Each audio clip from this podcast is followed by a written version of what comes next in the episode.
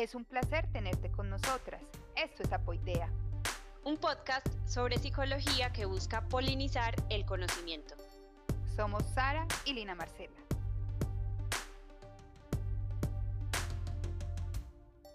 Ahora, a mí hay una cosa que siempre me, me genera pues como inquietud y es como tú dices, el deporte es pasión y normalmente quien está ahí involucrado es porque de entrada ya tiene pues como todo el gusto, las ganas, el interés puesto en esa actividad que está realizando, ¿cierto? Y que logra hacerlo más allá de, del hobby a veces incluso, ¿cierto? Que logra pues como ganarse la vida o parte de, de algún ingreso a partir de ahí pero parte oh. de, ese rol del psicólogo allí es lo que tú dices, trabajar como en esa motivación y en ese enfoque.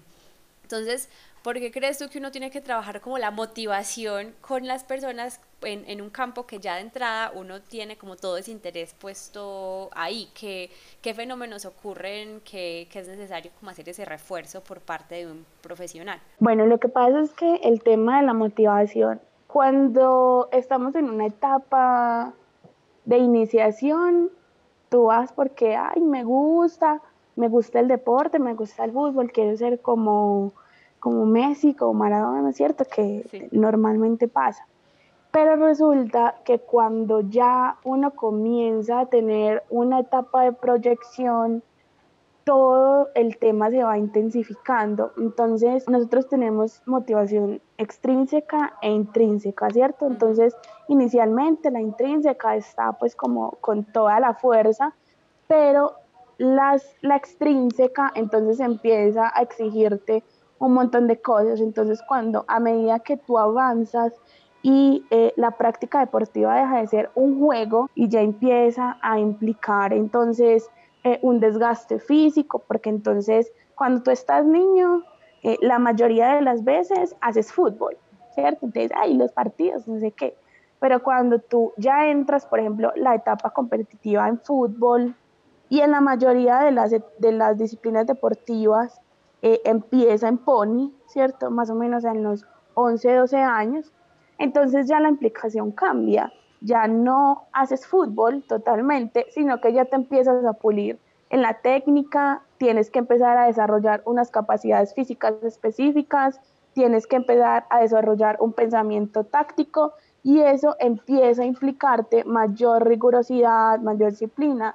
Si estás entonces en un club, digamos, de orden muy competitivo o una cantera, eh, por ejemplo, si haces parte de, de Envigado o de un club que tenga una proyección, pues digamos, muy alta, entonces ya te empiezan a exigir resultados. No solo el club, sino también tus papás. Y obviamente si tu sueño está enmarcado en ser un atleta profesional, pues entonces tus mismos sueños te empiezan a, generar un, un, peso y una presión. Y la gente, que, que, a veces es tan duro también, pues como el público que se apasiona tanto y pues bueno, y les dicen tantas cosas y yo lo he visto que es en todos los deportes también, creo que, que le imprime esa presión que estás nombrando. Exacto, entonces empiezan a haber un, un montón de factores externos que empiezan a pesar, ¿cierto? Empiezan a pesar, empiezan a pensar y entonces empiezan a desequilibrar la balanza, ¿cierto? Porque si bien la intrínseca eh, en un momento estaba en lo más alto, pues entonces todo lo externo empieza a generar una presión.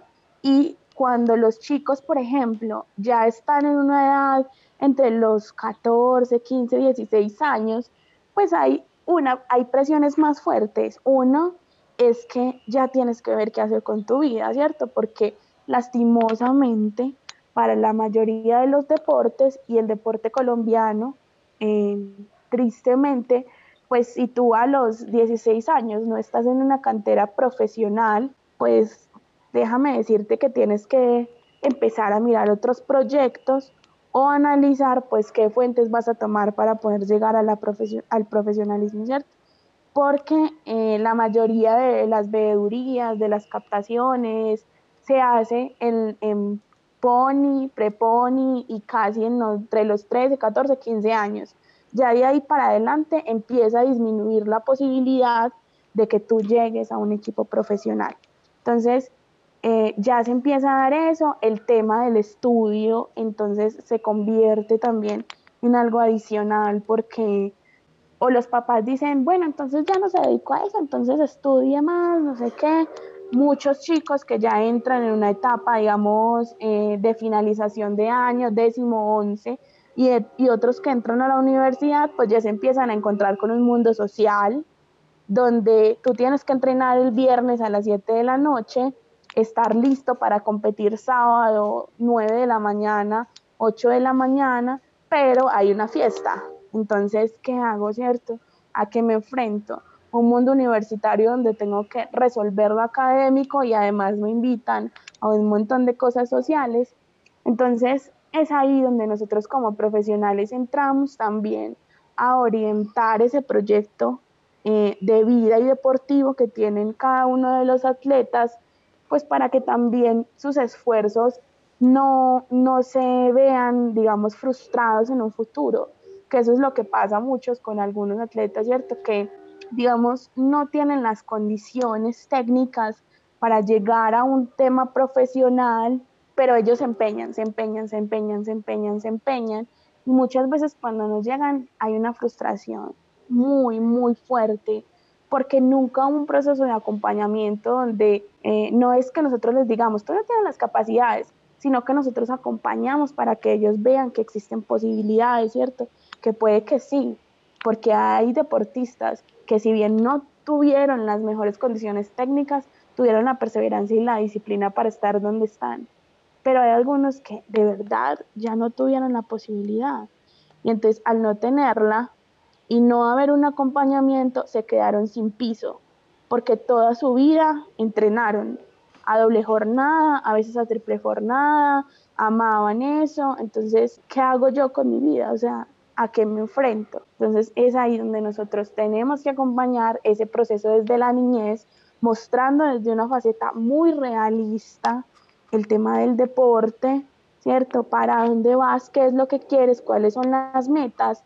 cuando trabajamos con niños, entonces es, bueno, hagamos un plan de enfoque, qué es lo que hay que mejorar desde todos los ámbitos, cómo lo vamos a lograr para poder llegar a la consecución de los logros, porque si no, todos esos, todos esos factores externos empiezan a disminuir esa motivación intrínseca hasta que la apagan o simplemente se desvía para otro lugar donde no tenga que sopesar tantas, tantas influencias externas. Laura, ¿qué le podrías decir eh, a las personas que en este momento se encuentran escogiendo su campo de acción para que decidan la psicología del deporte? ¿Qué les podrías decir como para cautivarlos? No directamente para que escojan el campo del deporte, sino para que escojan su campo, les digo que, que se vayan por aquello que les da pasión. O sea, que tú te levantes todos los días y digas, sí quiero hacerlo. O sea, el campo del deporte es difícil y yo no lo voy a vender como, como la panacea, no. Cuando yo me he sentado con las diferentes personas a quienes he acompañado en prácticas profesionales, eh, algunas personas pues que saben de, de mi proceso y de mi trayectoria y se han acercado a despejar esas dudas, yo les he dicho, el campo deportivo es complejo, como les digo, aquí hay que saber de psicología, pero también hay que saber de entrenamiento deportivo, hay que saber de metodología del deporte, hay que saber de muchas cosas, porque aquí la clave fundamental es que tú reconozcas que cuando tú trabajas con un deportista, no trabajas solo con él, trabajas con un entrenador, trabajas con un preparador físico, trabajas con unos padres de familia, trabajas con una sociedad, entonces, cuando tú haces psicología del deporte, digamos que a mí lo que más me gusta, lo que más me apasiona es que estás trabajando, digamos, con pasión,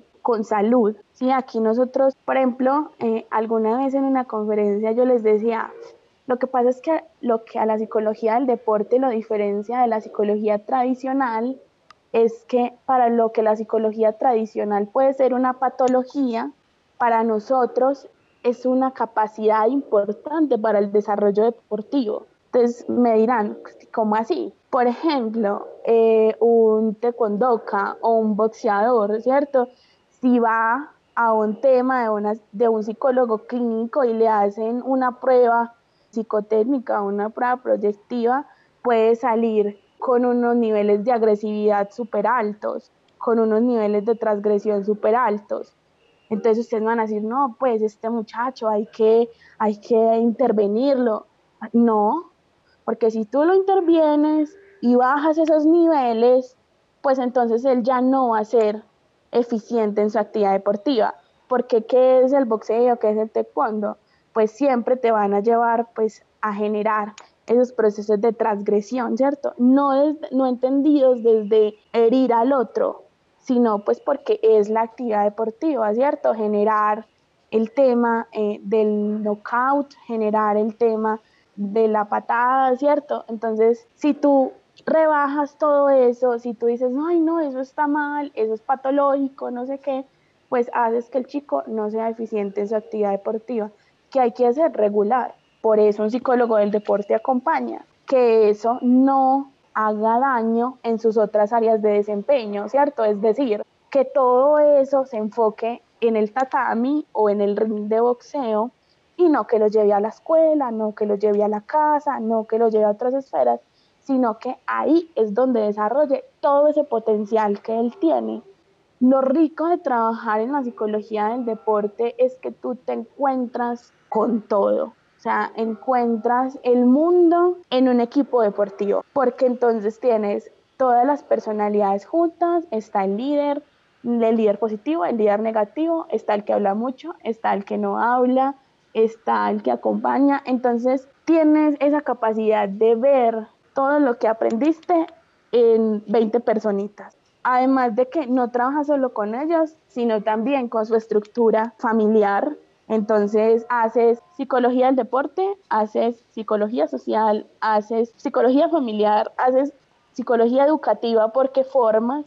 Entonces, para mí la psicología del deporte es un mundo abierto que sí le implica al profesional que quiera estar ahí mucha disciplina, mucho empeño, mucha academia y mucho respeto por el trabajo interdisciplinario. ¿sí? Aquí el psicólogo no es el salvador del mundo. Aquí el psicólogo no es la primera persona que está en el staff. Aquí nosotros hacemos parte de un cuerpo técnico. Aquí nosotros tenemos que aprender a dar opiniones enmarcados a un plan de trabajo.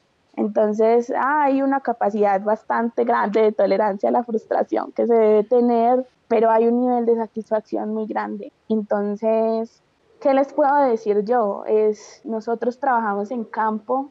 Yo sé que de pronto me estoy clavando el puñal porque estoy vendiendo más. O sea, el tema es que sí quiero que, que quienes me escuchen y quienes se interesen por el campo del deporte comprendan que no es la simple charla motivacional que te venden. Eso es lo más falso del mundo. Con todo el respeto, yo tengo colegas que son coach y, los quiero. Eh, eh, uno de mis jefes es coach y lo estimo. Eh, una de mis mejores amigas es coach y la amo, pero realmente no es la charla motivacional, eso lo puede hacer un coach motivacional. El trabajo del psicólogo del deporte es mucho más a lo profundo es de procesos, es realmente inserción en un proceso y en un proyecto deportivo. Entonces, es de sol a sol, es levantarse a las 6 de la mañana, acostarse a las 12 de la noche, es viajar, es estar al sol y al agua, quemarte un montón, es tener mucha tolerancia a la frustración, es entender que no trabajas con uno, sino con un universo, y eso es lo apasionante para quienes les gustan los retos, para quienes quieren salirse de lo común, siento que está la psicología del deporte. Me gusta mucho escuchar a las personas que son apasionadas por lo que hacen. Se nota sí, contagia, contagia, esa pasión y muy chévere. Que notar, gracias Laura por compartirnos todo tu conocimiento y experiencia en este espaciecito. Bueno, no, muchas gracias a ustedes, muchas gracias pues a quien nos escucha, a quien se da la oportunidad de abrirse a no solo atender a lo dispuesto desde la academia, sino a escuchar estas experiencias desde lo real. La academia es muy bella, nos forma, pero realmente el universo es mucho más allá de eso. Y es ahí donde nosotros tenemos que aproximarnos para tomar una decisión tan grande en la vida que es ¿para dónde voy? ¿Para dónde voy a coger? Todos los días yo pienso en la psicología del deporte y sé qué es lo que me mueve el alma y sé qué es lo que, lo que amo, lo que me llena y lo que me llenó durante muchos años y puedes tener la plena seguridad de que uno se convierte como en un maestro. Entonces cada deportista que tú acompañas es un deportista que te recuerda. Entonces es como cuando uno es profesor de niños chiquitos, que, ay, esa es la profesora que yo tenía. Eh, así es cierto. Gana uno un lugar en el, en el corazón y en la vida de una persona y puede transformar un imaginario sobre lo que es la psicología. Entonces, bueno, agradecerle a ustedes por este espacio, agradecerle también a todas las personas que, que hicieron parte de este proceso, que al profesor Byron Toro, al profesor Henry Quiroz, a mi jefe, el doctor John Jairo Chavarría, que ellos fueron parte vital de este proceso de construcción de psicología del deporte. Entonces, para quienes quieran, para quienes se motiven, para quienes busquen, lean, indaguen, aproxímense. Eh, la Universidad de Envigado tiene semilleros, qué pena pues el spam, pero la, la, Universidad de Envigado tiene semilleros, tiene la especialización en psicología del deporte. Estoy seguro que cualquiera de las personas que allí están puede darles toda una orientación. También en la Luis Amigo. Y si no, pues me buscan aquí en la estrella, que aquí estaré siempre abierta para la persona que quiera saber qué es el campo de la psicología del deporte y cómo se vibra en él. Aquí estamos para acompañar ese proceso. Ha sido un gusto poder compartir este espacio contigo. Esperamos nos sigas escuchando. Síguenos en nuestras redes sociales. En Instagram nos puedes encontrar como arroba apoidea.podcast y en Facebook como apoidea podcast. Esto es Apoidea. Un podcast sobre psicología que busca polinizar el conocimiento. Somos Sara y Lina Marcela.